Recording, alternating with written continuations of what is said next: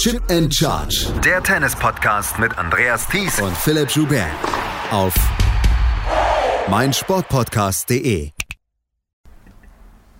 Alexander Zverev ist in einem absoluten Marathon-Match weitergekommen. Diana Jastremska ist irgendwie auf einer Redemption-Tour hier. Und Deutschland ein Doppelland. Drei Doppel sind heute ins Viertelfinale gekommen. Dazu noch ähm, Laura Siegemund im Mixed dann auch noch ins Viertelfinale. Herzlich willkommen zu Tag 9 und zur Zusammenfassung von Tag 9 der Australian Open hier von Chip in Charge. Mein Name ist Andreas Thies. Auf der anderen Seite wieder nach einem freien Wochenende Philipp Schubert. Hallo Philipp. Hallo Andreas. Als erstes weil wir morgen darüber trotzdem noch sprechen werden. Wo ist denn die Top-Favoritin des äh, Frauenturniers? Hm. Ja, kommt drauf an, von welcher Seite man zieht, nicht? oh, ich war so verunsichert, als du das gesagt hast. Naja, also für mich ist aber Lenka nicht Top-Favoritin. Da war ich so verunsichert. Und dann verliert ähm, Iga Swiatek gegen Linda Noskova in einem der Matches des, äh, des Turniers bislang in drei Sätzen. Da war ich dann schon verwundert. Aber es war ein tolles Match, oder? Wenn wir da auf einmal gerade drauf zurückgucken.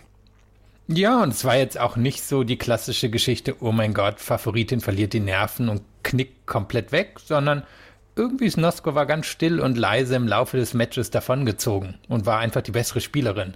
Und Schwiontek kann besser spielen und hat nochmal ihre Schwächen hier aufgezeigt bekommen. Aber ich fand, es war nicht so das Match, mein Gott, was macht denn hier die Top-Favoritin, sondern mhm. meine Güte, diese stille, ruhige Tschechin auf der anderen Seite, die kann irgendwie ihr Niveau halten. Und die hat ihr Niveau lang genug gehalten. Die hat ihr Niveau lang genug gehalten. Das war auf jeden Fall eine wirklich tolle Partie. Bevor wir auf die Matches von heute zu sprechen kommen, lass uns gerade noch einen Blick zurückwerfen auf gestern Abend. Das Match hatten Matthias Kammann und ich nicht mit reingebracht, weil wir ein bisschen früher Feierabend gestern gemacht haben und weil Matthias nicht so lange Zeit hatte, weil der ja auch Radio Verpflichtungen hat. Das Match von äh, André Rublev gegen Alex de Menor. 6 zu 4, 6 zu 7, 6 zu 7, 6 zu 3, 6 zu 0. Es war eine fantastische Stimmung. Ich kann einmal gerade aus dem Nähkästchen erzählen. Ich war gestern dann noch mit ähm, zwei Kollegen auf ein Getränk raus in einer Bar in, in der Nähe von der Flinders Street Station, also so quasi dem Zentrum von Melbourne. Und ähm, da lief das Match zwischen dem Menor und André Rublev auf Großbildleinwand und das äh, Publikum in dieser Bar ist komplett mitgegangen in dem Match. Und dann habe ich so gedacht, Mensch, wie wäre das in Deutschland, wenn Jan-Lennart Struff gegen Michael Kukuschki in dritte Runde in Wimbledon spielen würde? Das würde man so nicht haben auf Großbildleinwänden in Kneipen.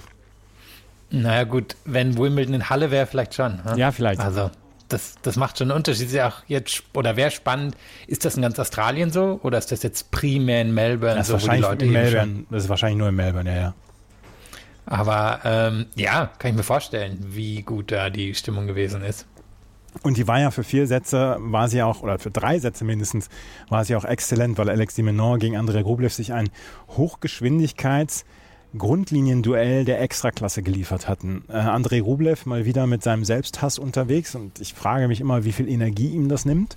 Auf der anderen Seite Alex de Menor, der wirklich wieder alles getan hat, um dieses Match zu gewinnen. Aber nach vier Sätzen schien der Tank bei ihm komplett leer und Andrei Rublev hatte ihn dann ja nicht ausgesessen, aber er hatte so draufgehauen auf den Ball, dass er irgendwann weichgeklopft war. Weichgeklopft, das ist vielleicht das richtige Wort dafür. du meinst Metzger-Analogien heute? heute? Heute machen wir die Metzger-Analogien, ja genau. ähm, ja, und man muss natürlich sagen, am Ende war Rublev dann auch derjenige, der der A besser aufgeschlagen hat und der B halt natürlich auch mehr Erfahrung in solchen Matches hat. Also Rublev fehlt es, die Viertelfinalhürde zu nehmen in seiner Karriere. Aber genau in solchen Matches hat er natürlich mittlerweile extrem viel Erfahrung. Dritte Runde, vierte Runde bei Grand Slams, da wo man dann eben auf die Spieler trifft, die irgendwo zwischen 11 und 20 im Ranking sind. Gut, jetzt war Diminor hier noch knapp in die Top 10 vorher eingezogen, aber ich würde sagen, normalerweise ist das sein Niveau und da, da hat Rublev eben über die Jahre Erfahrungen mitgesammelt. Solche Matches, mh, hm, ja, da, da quasi mitzunehmen, weil das, mhm. das ist es ja. Ähm, da spielt halt ein Demenor für drei, dreieinhalb Sätze überragendes Niveau, aber er müsste es halt für vier oder fünf Sätze hinbekommen. Mhm. Und das kriegt ähm, ein Rublev mittlerweile hin vom Timing. Und man muss halt sagen, eben wirklich diese, diese kurzen Punkte. Und als ich da dann auch nachher nochmal so ein bisschen im Anschluss über die Statistiken geguckt habe, da war mir aufgefallen, ähm, wenn man jetzt den Return und den, den vierten Schlag anguckt, ähm, auf der Seite von, von Diminon. Da hat er da zusammen 46 äh, Fehler gemacht, die, die erzwungen worden sind. Das heißt, da hat ihn Rublev entweder in den Return-Fehler reingezwungen oder hat ihn so unter Druck gesetzt mit seinem Schlag nach dem Return, dass, ähm, dass Diminon da nur noch mit einem Fehler darauf antworten konnte. Und das ist dann am Ende schon ein Unterschied, dass sich ein Rublev auf diese Muster verlassen kann, die ein Diminon bei all den Fortschritten, die er gemacht hat, einfach nicht in seinem Spiel drin hat. André Rublev hat die Viertelfinalhürde morgen vor sich. Wir sprechen da gleich noch ein bisschen drüber. Aber er steht bislang 0 zu 9 und die Chancen stehen nicht schlecht, dass es morgen Abend dann 0 zu 10 stehen wird. Das werden wir aber dann morgen sehen. Lass uns über die vier Achtelfinals sprechen, die es heute gab bei den Frauen. Da müssen wir dann leider zum Schluss kommen. Das war nicht so der allerbeste Tag für Frauentennis. Wir haben ein richtig gutes Match erlebt, beziehungsweise ein richtig wildes Match zwischen Viktoria Azarenka und Diana Jastremska. Die anderen drei waren eher nicht so richtig gut. Eins ist dann auch sehr früh abgebrochen worden. Aber lass uns mal über das Match von Diana Jastremska gegen Viktoria Azarenka sprechen. Ich habe jedes Match von Diana Jastremska in der Quali gesehen. Ich war davon überzeugt, dass sie, wenn sie nicht noch in der dritten Quali-Runde rausgeht, und das musste sie auch über drei Sätze gehen, dass sie spätestens in der ersten Runde ausscheidet. Das war einfach unsicher, das war fehlerbehaftet und da war nichts von der Jastremska zu sehen, die wir jetzt in den letzten Runden gesehen haben. Und da müssen wir vielleicht das Match heute so ein bisschen exkludieren, weil Viktoria Azarenka hatte im, im ersten Satz so viel Probleme mit ihrem Aufschlag und mit ihrer, ja, mit den Punkten, die sie nach ihrem Aufschlag macht, dass Diana Jastremska folgerichtig eigentlich immer im Spiel war, wenn sie beim Return dabei war. Das Problem war nur, sie hat selber nicht gut aufgeschlagen. Aber was Viktoria Azarenka im ersten Satz ähm, aufgeschlagen hat, das war nicht gut. Sie hatte zwischendurch eine Gewinnpunktequote von 17 Prozent. Und da frage ich mich, was ist da schiefgelaufen? Naja, es war immer einer ihrer Wackelschläge. Also sie, sie hatten gute Surf, aber kein herausragendes Surf. Keins, was sie jetzt in die Weltspitze normalerweise führen würde, sondern ihr Spiel war immer darum aufgebaut, einen überragenden Return zu haben. Und in ihrer Hochphase wahrscheinlich Top 2, Top 3 Return in der Welt und es quasi von daher aufzuziehen. So ein bisschen wie es bei Djokovic ja auch über viele, viele Jahre war. Der hat dann irgendwann den Schritt beim Aufschlag gemacht. Den hat Azarenka aber nie so richtig konsequent hinbekommen. Und wenn wir uns jetzt ein bisschen angucken, das, das war eins der Matches, wo am Ende beide dieselbe Anzahl an oder selbe Prozentanzahl an ersten Aufschlägen reinbekommen haben, aber Jastremska macht halt 14 Prozent mehr der Punkte, also mhm. 66 zu 52. Und das spricht so ein bisschen für die Harmlosigkeit der Aufschläge von Azarenka, weil Jastremska ist eine okay bis gute Return-Spielerin, aber keine überragende Return-Spielerin. Und ähm, wenn wir jetzt am Ende auch gucken, wie, wie hat sich das oder wo wird das Match entschieden, dann wurde es auch nicht bei den kurzen Punkten entschieden. Da hat Azarenka genauso viele gemacht, auch bei den mittleren. Das Match wurde am Ende über die langen Punkte entschieden. Und da würde man eigentlich denken, Azarenka hat einen Vorteil, aber Jastremska hat hier dann mal kurz bei den, bei den Ballwechseln, wo es über mehr als neun Schläge geht, neun Winner gemacht und da hat Azarenka keinen einzigen stehen. Also da hat sie heute einfach keine Chance gegen gehabt. Und wenn das so ist, dann muss sie es natürlich am Ende eigentlich über den Aufschlag entscheiden, der am Ende schon leicht besser ist als der von Jastremska. Ist ihr heute nicht gelungen. Da hat sie eine Schwächephase gehabt und weil sie es dann in den Ballwechseln nicht gut machen konnte gegen Jastremska, die einfach mehr Power hat als Azarenka, ähm, ja, hat Azarenka ein Match, von dem ich sagen würde, wo sie wo sie nicht nur die Favoritin war, dass sie auch hätte gewinnen können, ist sie dann eben als Verliererin rausgegangen.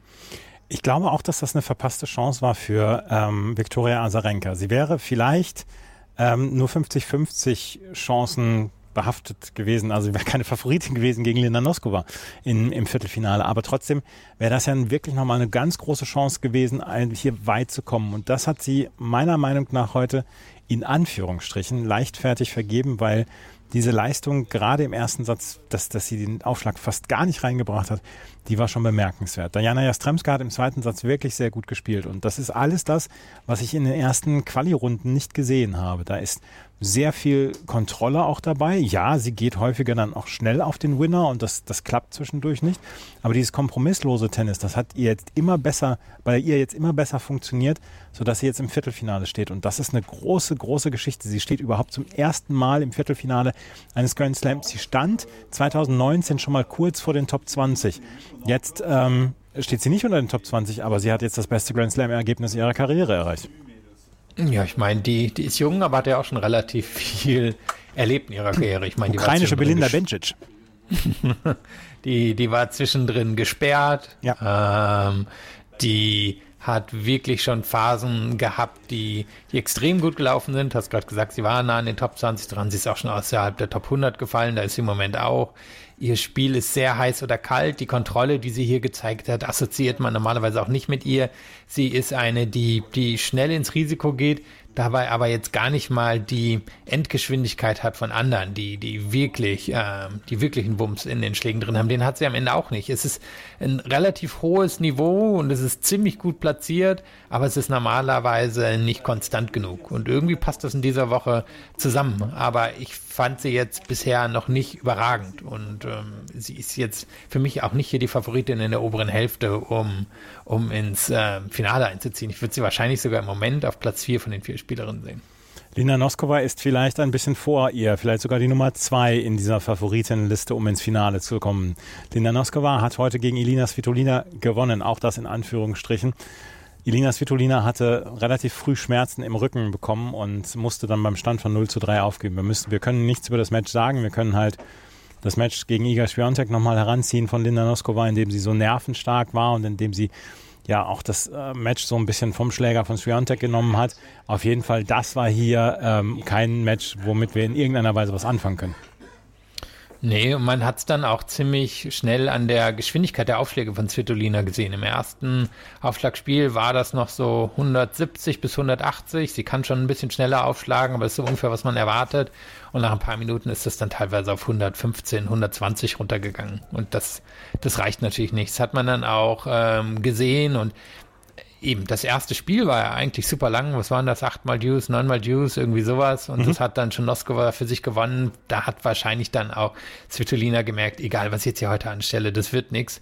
Und das Ding ist für sie natürlich tragisch, weil man jetzt auf diese offene Hälfte guckt. Auf der anderen Seite ihre eigentlich beiden besten Grand Slam Turniere kommen noch, French Open Wimbledon. Und da gehe ich jetzt davon aus, dass sie da jetzt nicht groß was riskieren will, weil da hat sie immer noch Chancen, um den Titel mitzuspielen. Und hier angeschlagen hätte sie, wäre sie wahrscheinlich, selbst wenn sie jetzt irgendwie durch dieses Match gekommen wäre, sie hätte, glaube ich, nicht noch zwei weitere gewonnen. Lena Noskova gegen Diana Jastremska, das ist das eine Viertelfinale. Das andere Viertelfinale bestreiten Anna Kalinskaya und Jin Wen Zhang. Ähm, Jin Wen Zhang, wie ein Freund von mir geschrieben hat, heute Quick Win Zhang gegen Ocean Dodin 6-0, 6-3. Sie hat die Auslosung genutzt und sie ist jetzt, ja, sie steht ja unter dem Druck, jetzt ins Finale zu kommen, weil sie die höchstplatzierte in dieser Rangliste ist, weil sie von vielen Menschen wirklich sehr hoch eingeschätzt wird, inklusive mir, und ähm, weil sie ähm, ein wirklich gutes Tennis spielt. Und was wäre das für eine Geschichte, dass zehn Jahre nach Lina dann eine weitere Chinesin ins Finale eines Grand Slam Turniers einzieht?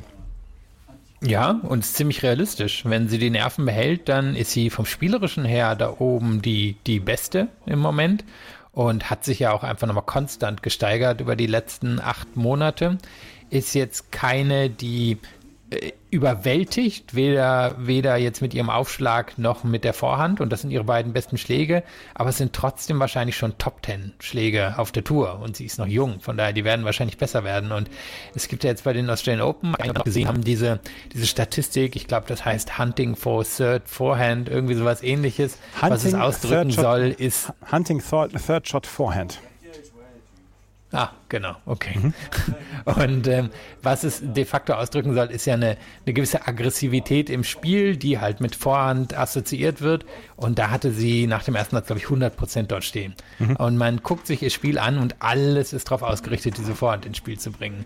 Äh, wie sie aufschlägt, von wo sie aufschlägt, alles, alles soll ähm, ihr quasi dazu gereichen, mit der Vorhand den ähm, Punkt machen zu können. Und dann war das jetzt heute ein Match, das kaum längere Ballwechsel hatte. Also ich würde mal sagen, vielleicht, ich gucke mal hier drüber, versuche mal im Kopf zu schätzen, vielleicht 15 bis 20 Prozent der Punkte waren länger als vier Schläge und die kurzen gingen halt äh, sehr viele an an Zheng. Und man muss sagen, bei Dodin war sofort der Wurm drin. Die ist eine Hochrisikospielerin.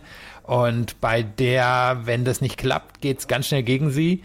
Und Zhang hat das total routiniert runtergespielt. Und wie gesagt, die ist noch auf dem, auf dem Weg nach oben. Die ist noch dabei, besser zu werden. Ich würde denken, dass die in drei Jahren einen Top-3-Aufschlag und wahrscheinlich eine Top-3-Vorhand hat. Und das hat sie jetzt noch nicht. Und trotzdem war das so souverän. Und es war wahrscheinlich am Ende für sie hier primär eine Nervenaufgabe. Und da muss man sagen, die hat sie bestanden.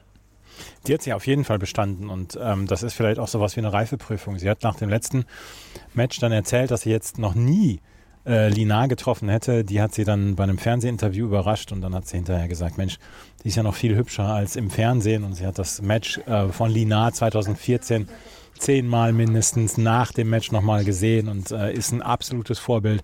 Ja, und wie gesagt, die Chance ist nicht ganz so schlecht, dass Jin Wenjang zehn Jahre danach hier ins Finale einzieht. Sie trifft auf Anna Kalinskaya im Viertelfinale. Die hat heute gegen Jasmin Paolini mit 6 zu 4 und 6 zu 2 gewonnen. Und bei Jasmin Paolini habe ich mal das Gefühl, wenn sie trifft, wenn sie ihre, wenn sie ihre Power ausnutzen kann und die Bälle gut trifft, dann kann sie fast jede Gegnerin vom Platz schießen. Heute hat sie die nicht so getroffen.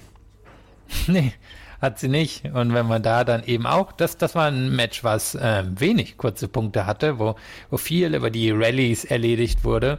Und da gab es einen signifikanten Unterschied. Und das waren diese mittellangen Ballwechsel. Also die, die man sich konstruiert, wo man sich überlegt, okay, ich muss das Muster spielen, um die Gegnerin auszumanövrieren. Und da gab es einfach einen Haufen von Fehlern von, von Paolini bei diesen Schlägen zwischen 5 und 8. Ich versuche das mal kurz schnell zusammenzurechnen. Das waren 19, 19 zu 5 also 14 Punkte Unterschied. Und das, das war quasi das Match.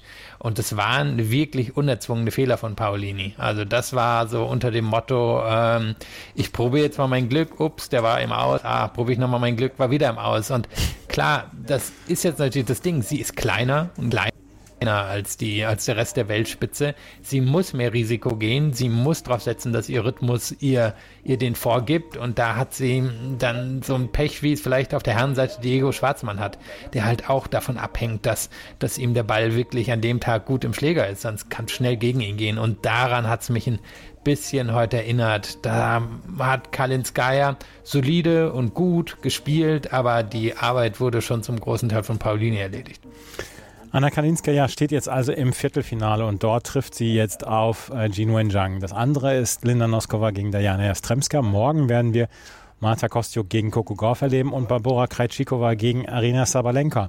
Sabalenka gegen Barbora Krejcikova, ähm, zweimal die letzten beiden Male ist Krejcikova abgeschossen worden. Einmal war es wirklich richtig eng, das war das dritte Match, aber 5 zu 1 steht das Head-to-Head für Sabalenka. Spricht irgendwas dafür, dass Krejcikova da morgen einen, einen guten Kampf draus bieten kann?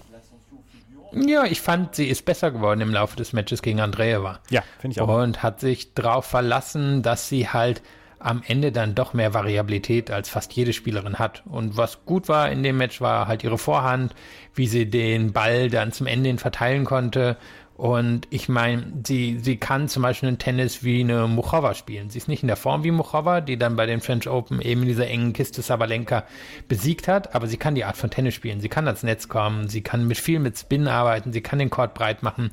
Und wenn Sabalenka nervös wird und sich dann anfängt, auf diese langen Ballwechsel einzulassen, dann kann das schon gegen Sabalenka laufen. In der jetzigen Form ist sie die Favoritin, aber es ist die Art von Matchup, die, die schon kippen kann gegen, gegen Sabalenka das ist ja doch das, was ich Krajcikova ähm, so bei ihr so bewundert habe beim Spiel gegen Mira Andreeva, dass sie dann wirklich, ich habe es gestern den kompletten Werkzeugkasten geöffnet hat, genannt und ähm, wie sie einfach, wie sie einfach Mira Andreeva keinen keinen doppelten Ball oder keinen Ball doppelt angeboten hat oder zweimal hintereinander oder so. Das fand ich so bemerkenswert, wie sie das Match da gedreht hat.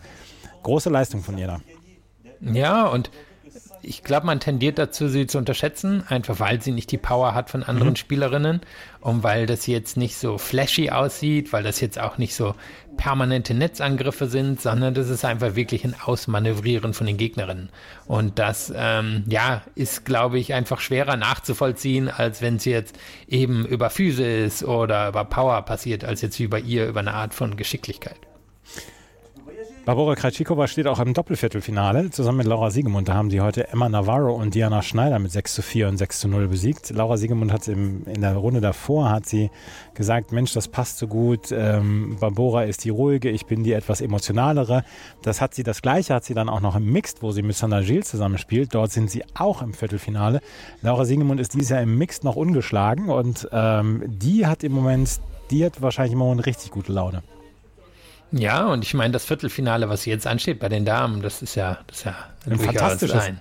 Ja, jetzt geht's gegen Hunter und ich würde mal sagen, Siegemund und Hunter haben sich die letzten Wochen gesehen, sind jetzt vielleicht auch ein bisschen diametral auf dem äh, auf der Persönlichkeitsskala angesiedelt und dann haben wir Krajcikova gegen Sinjakova. Ja, und ja, Sinjakova hat ja Krajcikova vor die Tür gesetzt. Also Ja. kann man nicht anders sagen.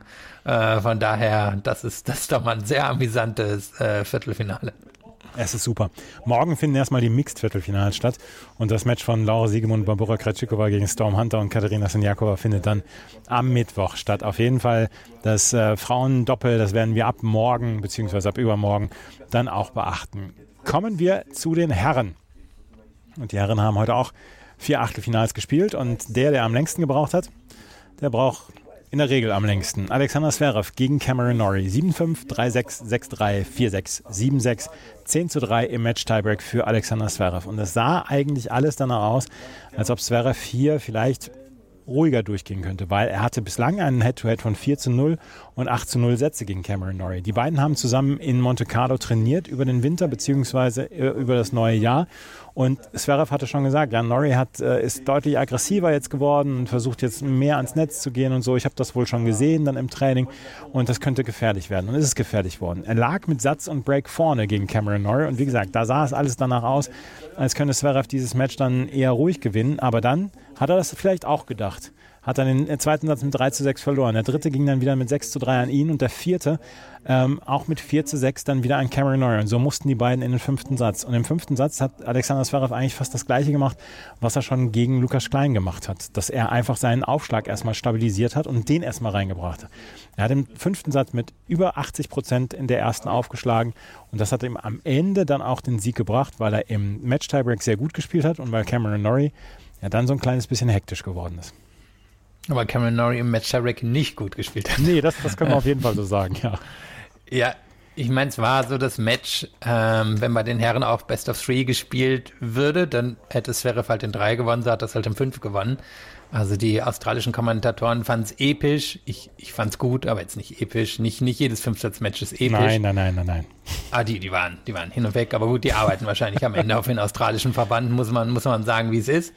Ähm, ja, das Spannendste war natürlich wirklich dieser fünfte Satz, den Zverev zurecht gewonnen hat, wo er auch besser war, dominanter war, wo aber, und das war schon halt wirklich äh, frappierend, ähm, am Ende die Fehler, aber auch die, ähm, die offensive Einstellung halt wirklich von Norrie kamen. Also zwischendrin, ich glaube, kurz vor dem Tiebreak war die Bilanz irgendwie sowas bei Zverev, hatte vielleicht fünf Winner und fünf Unforced Errors und da waren dann auch noch die ähm, Asse und Doppelfehler mit drin und bei Norrie stand es irgendwie so 16 zu 20 oder so. Genau. Und das hat man ja auch gesehen. Norrie hat gedrückt, aber Norrie, habe ich nicht das Gefühl, ist so sicher im Angriff, äh, in, in diesen Mustern, wie, wie zum Beispiel, wie öffne ich einen Winkel, ähm, wie komme ich hinter dem Ball ans Netz, da ist er noch nicht so sicher, dass er das jetzt einfach, ähm, einfach so durchziehen kann. Und da hat er den Druck dann schon gespürt. Man muss sagen, war beeindruckend, wie er drin geblieben ist, aber da konnte Zverev sich dann halt wirklich auf Aufschlag plus Defensive verlassen und dann der Rest der Winner kam dann halt in dem Tiebreak, wo er schnell 4-2 führte und dann war die Nummer auch durch. Zwei Dinge, die mir aufgefallen sind in diesem Match. Ich habe ich hab eine ganze Menge dann ja auch äh, im Stadion gesehen. Ähm, erstens dieses Overhitting von, von, ähm, von Cameron Norrie. Ich würde es gern überreißend äh, be beschreiben, aber es ist halt, es ist nicht unbedingt das, was es wirklich beschreibt. Das Overhitting, finde ich, beschreibt es so ein bisschen besser, dass er versucht hat, in die Offensive zu gehen und der Ball einfach einen Meter ins Ausgang. Und da ist dann ja auch, kommt, dann kommt ja auch wieder sein einzigartiges Spiel zutage, dass er mit der Rückhand so flach spielt, mit dem, mit der Vorhand Topspin, äh, so viel Spin erzeugt und dass es dann zwischendurch auch so ein bisschen blöd aussieht, wie er seine Fehler macht, dass dieser Ball einfach wirklich ein, Angriffsball, ein offensiver Ball einfach einen Meter ins Ausgeht. Und das kann passieren. Und die BBC-Leute hier im BBC-Radio haben gesagt, ja, er spielt jetzt offensiver und es gab viele Fehler, aber das, was er jetzt hier spielt, wenn er das so weiterspielt, dann werden wir eine ganze Menge Spaß mit ihm haben. Und es scheint eher spaßarm mit ihm im letzten Jahr gewesen zu sein für die britischen Kollegen. Ja, ich glaube, der gibt jetzt auch in der Presse nicht so viel her. Ja. Also ist ja schon ein bisschen dröger Typ. Also sagen wir ja, wie es ist. Und eben, was du da beschreibst, so klassisch für mich heute so im fünften Satz, Inside-Out Vorhand, eben erst Linkshänder, Inside-Out Vorhand, ähm, da ist genug Spin drin, die muss drin landen und die landet halt irgendwie einen Meter nach links oder einen Meter hinten links im Aus. Und das, das darf einem beinahe, klar, die Inside-Out Vorhand ist, ist gefährlicher, wenn man sie nicht so gut beherrscht, wie jetzt einfach eine Cross zu gehen. Aber das, das sind eigentlich Fehler, die sollten ihm nicht passieren. Aber da, da hat man es gesehen. Er ist entweder noch nicht an den Stil gewöhnt oder er hat halt wirklich das Gefühl gehabt, er muss hier zu viel. Und Zverev ist erfahren genug, um exakt solche Situationen auszusitzen. Zverev selber hatte dann eine ganze Menge an ähm, Rabentreffern und das habe ich ihn noch gefragt, woran das gelegen hat, ob er sich nicht richtig bewegt hat. Und dann hat er gesagt, Margaret Court Arena ist nicht wirklich mein Lieblingsplatz. Historisch gesehen habe ich hier auch am häufigsten verloren. Ich kann mich an eine Niederlage gegen Dennis Shapovalov erinnern, auch gegen Milos Raonic hat er in der Margaret Court Arena damals verloren. Ähm, das, das gestehe ich ihm schon zu. Er sagte, es war sehr windig und ähm, bei Wind spiele ich einfach nicht gut. Äh, mir sind halt die Rahmentreffer aufgefallen und da stand er dann auch nicht gut. Und ich glaube auch, dass er sich nicht so richtig gut bewegt hat, auch wenn er selber sagt, er hat sich gut bewegt. Aber wer bin ich denn, ihm zu widersprechen? Ja, er hat sich wahrscheinlich gut, aber nicht sehr gut bewegt. einigen wir uns darauf. Einigen wir uns darauf. Es gab dann zwischendurch noch einen Protest im Stadion. Ähm, es, haben, es hat eine Aktivistin Flugblätter auf den Platz geworfen. Ähm, die Security war nicht da. Diese Aktivistin ist von zwei Zuschauern dann tatsächlich abgeführt worden und aus dem Stadion gebracht worden. Security hat sich anscheinend gar nicht drum gekümmert. Die Zuschauer, die dann wieder reingekommen sind, sind mit großem Applaus wieder begrüßt worden. Es ging um Free Palestine, also das waren Free Palestine Freies Palästina ähm, Flugblätter und das hat dann zwischendurch für drei Minuten gestört. Für die, die es gesehen haben, das nochmal als Erklärung. Alexander Zverev muss sich steigern, wenn er am Mittwoch gegen Carlos Alcaraz gewinnen will. Er hat noch ein positives Head-to-Head -Head gegen Carlos Alcaraz, 4 zu 3. Aber Alcaraz zeigt sich hier von seiner erstens besten Seite und zweitens wird er auch nicht groß gefordert. Miomir Kecmanovic, da glaube ich, war heute ein bisschen der Tank alle. 4-6, 4-6, 0-6. Carlos Alcaraz mit einem Lächeln in der nächsten Runde. Ja, und mit einer guten, rundum guten Leistung. Also, was mir hier zahlenmäßig einfach aufgefallen war, ich finde, das unterstreicht's. Am Ende hat Alcaraz 19 Unforced Errors und Kecmanovic 17. Also beide ähnlich stabil gespielt. Aber ähm, Alcaraz hat mal kurz das Dreifache an Winnern, 43 zu 14. Ja. Und so hat sich das auch angefühlt. Also das war einfach Kecmanovic, der ist ja wirklich einfach super solide, super stabil, der bekommt extrem viele Bälle zurück, der kriegt die tief, ähm, der kriegt den Court breit, aber Alcaraz hat halt einfach mal kurz aus der Hüfte geschossen und der wurde im Laufe des Matches immer besser. Ich habe das Gefühl, der hat sich jetzt in Form gespielt. Der ist auch der Favorit gegen Zverev. Ähm, und wer da, da wird Zverev was anderes finden müssen. Ich glaube, über Defensive wird es nicht gegen Alcaraz lösen können. Da müsste er wahrscheinlich schon irgendwie an die 90 Prozent aufschlagen. Also da, da wird mehr von ihm kommen müssen, weil Alcaraz hat sich nach Wackelmonaten dann doch, oder wirkt zumindest, als hätte er sich hier wirklich in Form gespielt. Carlos Alcaraz scheint sich wirklich in Form gespielt zu haben. Alexander Zverev wurde gefragt, was er denn machen muss, um Alcaraz zu besiegen. Und ähm, in seiner ihm eigenen Art hat er gesagt, ja, mehr Asse schlagen, weniger Unforced Error und äh, mehr Winner als Carlos Alcaraz. So einfach kann es zwischendurch sein. Ja, viel Glück. Das andere Viertelfinale bestreiten Hubert Hurkacz und Daniil Medvedev. Hubert Hurkacz hat heute gegen Arthur Cazot gewonnen mit 7 zu 6, 7 zu 6 und 6 zu 4. Arthur Cazot hat sich in seiner oder während seines ähm, Sieges, wegen, während seines großen Sieges, den er geholt hat, ähm, gegen, äh, gegen, Entschuldigung, gegen Talon Kriegsform, ist er, hat er eine Magen-Darm-Verstimmung bekommen. Und er hatte gesagt in der Pressekonferenz, meine Toilette war Kriegsgebiet vorgestern Abend. Und gestern hätte er wohl nicht trainieren können. Und es hätte auch nicht so richtig viel besser ausgesehen äh, im Keramik-Department. Und heute wäre er sehr geschwächt auf den Platz gekommen. Das hat man dann auch gesehen. Man muss allerdings dann auch dazu sagen, Hubert Hurkacz ist ein absoluter Tiebreak-Experte. Er hat mit 7 zu 6, 7 zu 6 und 6 zu 4 gewonnen. Wieder Probleme beim Return, wobei man ihm das nicht unbedingt vorwerfen möchte, weil Arthur Caso hat nun wirklich einen richtigen Huf, was den Aufschlag angeht. Aber Hubert Hurkacz spielt es dann am Ende routiniert runter und auch nicht unnötig kräfteverlierend. Nö. also wer es nicht gesehen hat, am Anfang macht Caso einen Break und ist dann ein bisschen nervös, gibt das Break wieder weg und danach läuft die Geschichte einfach durch. Also danach ähm, holt sich Hurkacz eben den ersten Satz im Tiebreak, den zweiten Satz im Tiebreak und den dritten mit einem Break überragend. Von ihm war der erste Aufschlag. Gewinnt er mal kurz 91 Punkte dahinter. So hat sich auch angefühlt. Da hatte Kaso einfach überhaupt keine Chance. Und Kaso hat hier auch wieder sehr gut über den ersten Aufschlag ausgesehen. Aber auf dem zweiten hat dann Hukac zu viele Bälle reinbekommen. Kaso hat das Gefühl, er muss, muss hier eben, weil Hukac ja auch ein Typ ist, der aus der Defensive kommt, der einfach viel zurückbringt, hat das Gefühl gehabt, er müsste jetzt zu viel Druck ausüben und das hat man dann gemerkt. Er, er hat dann halt auch überzogen, über, ja, wollte zu viel und ähm, das hat Hukac ganz locker ausgesessen. Also das war eine, eine solide Leistung von Hukac, wo er sich eben auf den Aufschlag stützen konnte und trotzdem muss man hier schon ein Ausrufezeichen hintersetzen, weil Hurkacz eben bisher nicht der große Grand Slam-Spieler, erst zum zweiten Mal im Viertelfinale bei einem Grand Slam. Ähm, eigentlich viel zu wenig natürlich für das, was er, was er bisher hätte erreichen können. Aber das war jetzt schon ein richtig guter Lauf dahin. Ähm, übrigens, das fällt mir jetzt auch noch gerade ein. Alcaraz, glaube ich, hier ist auch geschafft, die, das Viertelfinale zu komplettieren. Hat jetzt bei allen äh, Grand ja, Slams genau. in, mit 20 schon Viertelfinals erreicht. Das ist natürlich mhm. ziemlicher Wahnsinn. Aber nur, nur drei, ähm, Spieler, nur, drei, nur drei Spieler waren äh, jünger als er, als sie das Grand Slam Viertelfinale oder den, den Slam Viertelfinal Rhythmus geschafft haben bei allen vier Grand Slams. Einer war dann von Boris Becker, der jünger war als Carlos Alcaraz. Nadal auch? Oder mhm. war der genauso alt? Nee, Nadal war auch jünger. Der dritte fällt mir gerade nicht ein. Ah, wahrscheinlich so Wielander oder sowas. ich gucke ähm, nochmal nach, während du deine, Aus, deine Ausführungen weiter komplettierst. Ja, also wir können festhalten, Alcaraz in nicht zu schlechter Gesellschaft. Ähm, aber jetzt nochmal zu Hukac. Eben, finde ich, muss man unterstreichen, weil es ihm eben so häufig nicht gelungen ist.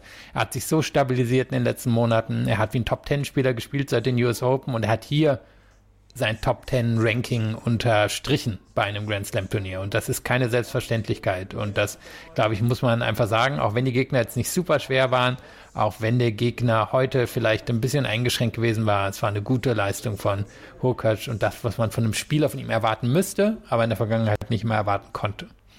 Boris Becker, Nadal und Djokovic waren jünger als Carlos Alcaraz, als sie ihr Viertelfinale bei allen Grand Slams komplettiert haben. Ist keine ja. so schlechte Gesellschaft. Und ich meine, Alcaraz könnte jetzt sehr, wenn er gewinnt, hat das Halbfinale, glaube ich, bei allen Grand Slams, ja. ne? Mhm. Ach, auch nicht schlecht. Auch nicht so, auch nicht so übel, nee. Daniel Medvedev hat heute gegen Nuno Borgisch gewonnen, 6-3, 7-6, 5-7, 6-1 und man möchte denken, ja, das war jetzt eine, eine okay Viersatz, ein okay Viersatzsieg, aber er hat eine geradezu groteske Ehrenrunde eingelegt. Im dritten Satz führte er mit 5 zu 2 und dann bei 5 zu 44, 15 hat er auch noch zwei, Satz, äh, zwei Matchbälle und kann die nicht nutzen und muss in den vierten Satz. Den hat er dann mit 6 zu 1 gewonnen, hat hinterher ein sehr launiges On-Court-Interview mit Jim Courier ähm, gebracht, wo er dann auch seine Return-Position erklärt hat. Aber dieser vierte Satz hätte sowas von nicht sein müssen. Es gibt wenig, was bei diesem Turnier unnötiger war als dieser vierte Satz für, für Medvedev. Ja, so ist er halt, ne? Ja. Also, man muss sagen, Borgisch hat hier die, die Arbeit gemacht, äh, ist auf Angriff gegangen. Mm, man kann so richtig schön, wenn man, wenn man sich so anguckt, die Punkteverteilung, kann man immer sehen, wenn Borgisch quasi, Borgisch hat angefangen beim dritten, beim fünften, beim siebten Schlag, also quasi die, die nach seinem eigenen Aufschlag kommen, hat er angefangen, ähm, viel zu, also nicht zu viel, weil das war seine einzige Chance. Aber er hat Druck gemacht und die Bälle sind halt so häufig ihm ausgelandet. Aber er hat es dann hinterher auch erklärt in, in der Pressekonferenz. Es ist einfach extrem schwer, gegen Medvedev zu spielen und da ähm, sich nicht reinziehen zu lassen in eine Mentalität, wo man alles probieren will. Und er hat es halt alles probiert und ja, es hat nicht gereicht. Dafür, dafür hat er nicht das Level, um einen Medvedev zu schlagen, weil der dann eben zeitgleich auch noch so, ja, so viel besser aufschlägt als ein Borgisch. Und ähm, das ist dann, ja, wäre es eben in drei ausgegangen, hätte man es wahrscheinlich einfach unter, ja, gut, ist halt wirklich besser abgehakt. Mhm. So war es auch ein klarer Sieg halt am Ende in vier Sätzen. Ja, es war ein klarer Sieg und er hat nur eine halbe Stunde länger drauf gestanden. Aber wie gesagt, das war, das war sehr, sehr unnötig, diesen vierten Satz dann noch einzuholen. Und ich möchte trotzdem sagen, Nuno Borgisch hat hier ein fantastisches Turnier gespielt und auch dieses Match heute war nicht so, dass er sich hat abschießen lassen oder so. Es war über zwei Sätze extrem spannend, der zweite und dritte Satz. Und insgesamt kann man sagen, Nuno Borgisch ist ja so ein bisschen auf der Weltbühne aufgetaucht. Wie er das jetzt ausnutzen kann und auch mit der besseren Weltranglistenplatzierung, die er durch dieses Achtelfinale hat, das wird man in den kommenden Monaten sehen. Er ist ein sehr guter Sandplatzspieler und da hat er jetzt dann die Möglichkeit, sich dann auch bei größeren Turnieren anzupreisen. Ja, er hat ja letztes Jahr das viel über Challenger erledigt. Das mhm. heißt, da hat er jetzt schon mal einiges an Punkten geholt, die, die er dann nicht wird verteidigen müssen. Frage ist halt, kann er oder wie viel weiter kann er, kann er nach oben kommen? Also der Aufschlag ist wahrscheinlich nicht gemacht für die Weltklasse. Das Angriffsspiel ist schon schon da, aber wenn man jetzt heute nochmal guckt, ich hatte mir die Zahl jetzt hier auch gerade nochmal aufgemacht, am Ende kriegt Medvedev 113 von 137 Aufschlägen von Borgisch rein. Andersrum waren es 82 von 145. Also mhm. ein signifikanter Unterschied. Und damit hat er dann natürlich gegen die absolute Spitze keine Chance. Ähm, von daher, ich kann mir vorstellen, dass er, dass er so ein Top 50 Spieler wird, dauerhaft, weil er halt auf Sand gut genug ist. Aber ich bin mir ansonsten, ansonsten sehe ich ihn jetzt noch nicht so weit nach oben kommen. Wir werden es sehen in den nächsten Monaten und vielleicht dann auch Jahren. Ähm, Hubert Hurkacz gegen Daniel Medvedev und Alexander Zverev gegen Carlos Alcaraz, die vervollständigen ein Viertelfinal-Line-Up, was wir so länger schon nicht mehr gesehen haben. Ich habe es gerade nicht vor meiner Nase, aber ich denke, es sind alles Gesetzte. Es sind alles Gesetzte und der am schlechtesten Gesetzte ist Taylor Fritz, der an zwölf gesetzt ist. Ja, also im Moment sieht ja auch alles danach aus, dass wir die 1, 2, 3 und 4 hier ins Halbfinale bekommen. Mhm. Das hatten wir, glaube ich, auch vor dem Turnier getippt. Es war irgendwie so evident, dass es jetzt am Ende so kommt, dass alle vier wirklich eine Chance haben. Ist natürlich erstaunlich und ich würde auch sagen, sie sind jeweils relativ klare Favoriten. Wäre jetzt natürlich keine Sensation, wenn einer, zwei oder drei von ihnen am Ende nicht durchkämen, aber es hat sich schon in der Weltrangliste so ein bisschen oder im Herrentennis hat sich so sowas gebildet, wo wir eine, eine vier überragende Spieler im Moment haben und dann haben wir so vier bis zwölf Herausforderer und von denen finden sich dann eben vier hier auch im Viertelfinale und ich bin sehr gespannt, ob einer von den vieren hier stolpert oder ob alle am Ende sogar relativ sicher durchgehen. Wir werden es in den nächsten Tagen sehen. Ähm, lass uns noch einen Blick auf Herren Doppel werfen. Da haben nämlich heute Yannick Hanfmann und Dominik Köpfer die große Überraschung geschafft. Gegen Marcel Granollers und Horacio Sobastos gewonnen mit 7 zu 6, 6 zu 7, 6 zu 4. Sie haben am Ende sogar zwei Punkte weniger gemacht als Granollers Sobastos und haben das äh, Match gewonnen. Ähm, ich habe heute eine Nachtwache aufgenommen, heute Morgen mit den Stimmen aus der PK, habe dann auch noch die Stimmen aus der PK von Kevin Krawitz und Tim Pütz mit reingenommen. Das sind zehn Minuten. Ich könnte mir vorstellen, dass das zehn unterhaltsame Minuten für euch sind. Auf jeden Fall Hanfmann-Köpfer im Viertelfinale. Deutschland ein Doppelland. ja, also ich habe natürlich schon gehört, die Nachtwache kann sie auf jeden Fall auch weiter empfehlen. Und genau dafür ist das Format ja auch da. Also das, das kriegt ihr nirgendwo anders zu hören oder zu lesen, so. da bin ich mir ziemlich sicher. Mhm. Ähm, und es ist halt, wie so häufig im Herrendoppel der letzten Jahre halt jetzt auch eine total offene Geschichte. Ne? Also wir haben noch drei gesetzt, vier gesetzte Teams, ähm, aber nur Bopania Epton sind wirklich wirklich aus der klassischen absoluten Spitze dabei. Und von daher halte ich es für gut möglich, dass jemand wie Hanfmann Köpfer das hier am Ende sogar gewinnt. Letztes Jahr mit Kubla Hijikata dann auch zwei Einzelspieler gewonnen. Warum nicht Rombo Panna ja, und Matthew Kokinakis, genau, auch Einzelspieler. Genau. Rombo Panna und Matthew Apton haben heute gegen Wesley Kohlhoff Nikolai Mektic gewonnen in zwei Tiebreaks. Ich habe wieder gegen Rohan Bopanna und Matthew Apton gewettet. Das mache ich auch nicht nochmal. Man, man sollte einfach nicht gegen Rohan Bopanna mit seinen 43 Jahren wetten. Lass uns gerade noch auf, das, äh, auf die Spiele von morgen schauen, weil morgen haben wir nur noch Matches auf der Rod Laver Arena, jedenfalls die Einzelmatches. Marta Kostjuk gegen Coco auf, danach Novak Djokovic gegen Taylor Fritz und in der Abendsession erst Barbora Krejcikova gegen Arina Sabalenka und dann Yannick Sinner gegen Andrei Rublev. Es wird wahrscheinlich wieder ein längerer Abend. Ah ja, da kann man von ausgehen. Außer Sinner ist in so guter Form, dass er jetzt Rublev wirklich in drei abschießt, aber das glaube ich noch nicht und ich kann mir vorstellen, dass sich die Tagsession ein bisschen ziehen wird. Also ich denke, Kostjuk könnte das schon in den dritten Satz gegen Goff bekommen. Ähm, Kostjuk ist ja eine, eine sehr variable Spielerin. Kann sein, dass sie jetzt gar keine Chance hat gegen die Defensive von Goff oder Goff schlägt zu gut auf. Aber an sich, glaube ich, ist das ein Matchup, was ihr liegen kann, wo sie genug Winner schlagen kann. Djokovic gegen Fritz. Fritz, finde ich, ist hier wirklich in guter Form ist jetzt immer die Frage, reicht das in irgendeiner, irgendeiner Art und Weise gegen Djokovic? Aber ich kann mir vorstellen, dass das auch ein bisschen, bisschen enger wird. Und Kratschikova, Sabalenka, Sina Rublev, also Heute haben wir so um ungefähr 13 Uhr deutscher Zeit aufgenommen. Bin ich mir nicht ganz sicher, ob das morgen klappt. Ich glaube auch nicht, dass das morgen klappt. Wir werden es, äh, nein, es liegt nicht an uns. Also wir werden es versuchen, hätte ich jetzt gesagt, aber nee, es liegt nicht an uns. Wir werden auf jeden Fall morgen wieder einen Podcast aufnehmen. Ich weiß noch nicht, ob es morgen eine Nachtwache gibt. Es kommt ein bisschen auf das Programm an. Vielleicht kriege ich morgen noch einen Interviewpartner, aber das steht zu diesem Zeitpunkt noch nicht fest. Aber wenn euch das gefällt, was wir hier machen, dann freuen wir uns über Bewertungen, Rezensionen auf iTunes und auf Spotify. Folgt uns bei Twitter, Instagram und Blue Sky.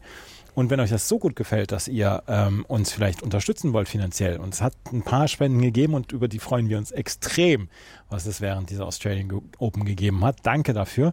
Dann freuen wir uns über finanzielle Unterstützung per PayPal und per Steady. In den Show Notes sind die Links hinterlegt. Bis morgen. Auf Wiederhören. Chip and Charge. Der Tennis-Podcast mit Andreas Thies und Philipp Joubert. Auf meinsportpodcast.de. Wie baut man eine harmonische Beziehung zu seinem Hund auf? Puh, gar nicht so leicht. Und deshalb frage ich nach, wie es anderen Hundeeltern gelingt, beziehungsweise wie die daran arbeiten. Bei Iswas Dog reden wir dann drüber. Alle 14 Tage neu mit mir, Malte Asmus und unserer Expertin für eine harmonische Mensch-Hund-Beziehung, Melanie Lippisch. Iswas Dog mit Malte Asmus. Überall, wo es Podcasts gibt.